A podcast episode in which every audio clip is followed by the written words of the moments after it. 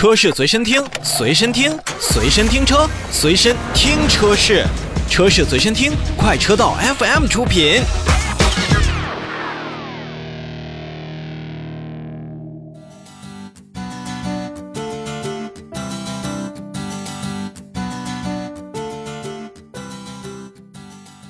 想让车内更加通透，有几种方法。那么第一个是让风挡的玻璃角度更为倾斜，还是让车窗的玻璃面积更大？要不呢，就直接加装一个全景天幕或者全景天窗。哎，其实这些呀都可以，并且呢，全景天窗这个配置也从早先的旧时王谢堂前燕变成了如今飞入寻常百姓家。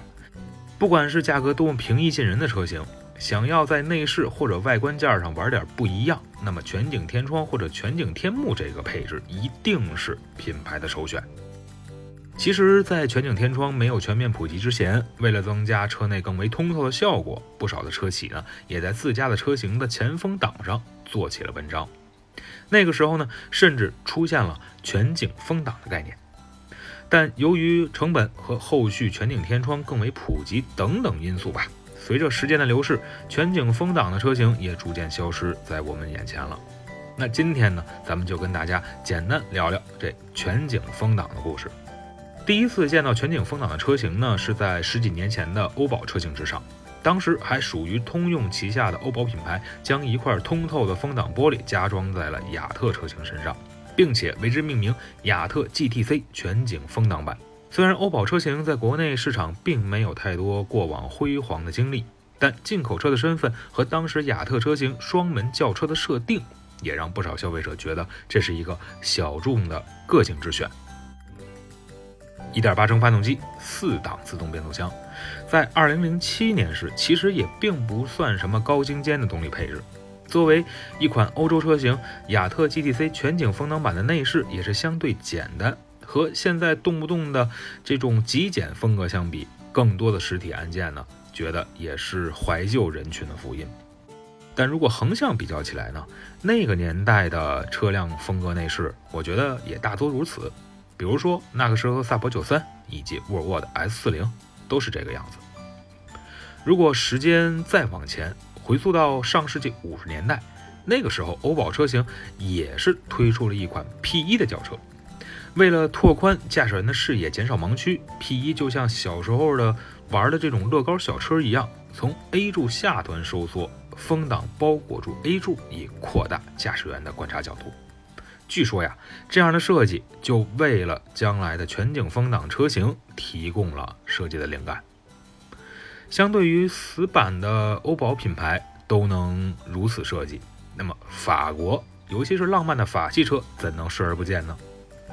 没过几年，我们就看到了雪铁龙的 C4 毕加索。作为一款非常典型的家用 MPV，C4 毕加索其实也是有大小之分的。而且不管是哪一款车型，C4 毕加索在细节的一些处理上看起来都挺有意思。全景风挡再加上乘客头顶的全景天幕，也只有法系车能做出这样的设计了。加上本身 MPV 的车型架构的这种感觉，让 C4 毕加索在阳光下就活脱脱的变成了一个透明的阳光房。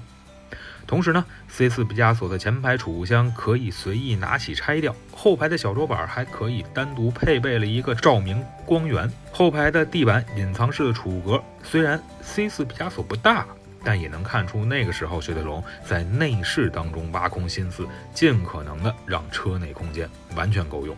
1.6T 加 6AT，C4 毕加索的年代呢，它使用的动力组合实属经典，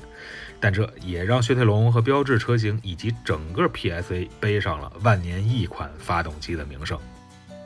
在 C4 毕加索过后，就算是法系车也没有再采取过类似于全景风挡的设计，而且呢，在燃油车上逐渐消失的这个配置呢。在不久前的电动车上被人重新拾起，特斯拉的 Model X，对，就是那个可以展翼门的特斯拉出品的大号 SUV。除了后门的开启方式非常独特之外呢，Model X 的前风挡也是使用了全景风挡的概念。